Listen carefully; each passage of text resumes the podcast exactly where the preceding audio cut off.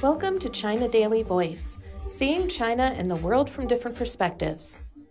Beijing to reform high school entrance exams from 2025.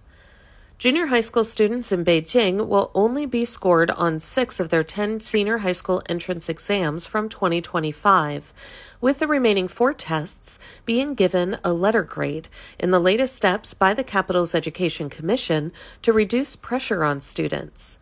The Beijing Municipal Education Commission announced on Tuesday that as of 2025, the scoring system and evaluation methodology of the exams would be changed to better reflect the overall development of the cultural, physical, political, and psychological skills of students moving up from junior to senior high.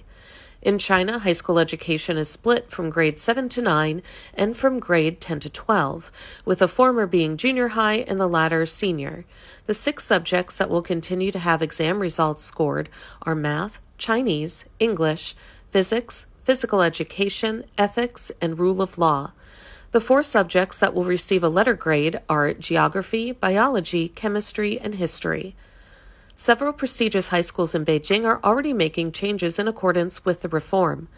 Beijing number 171 High School has invited senior instructors to help prepare lessons and increase the difficulty of certain courses, and it will assign more exercises for students to account for the more rigorous testing of physical education.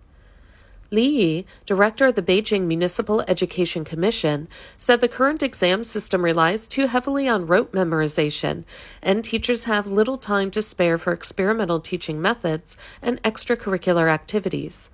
To make the exams more valid, while the chemistry, history, geography, and biology exams will be written as standard, the ethics and rule of law exam will be open book to encourage more analytical thinking and problem solving around specific case studies.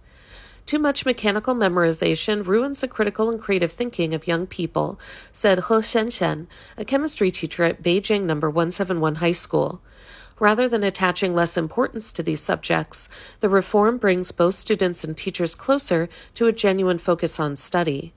From 2025, the total score for the senior high school entry exams will drop from 660 to 530, and the score for sports will increase by 30 points.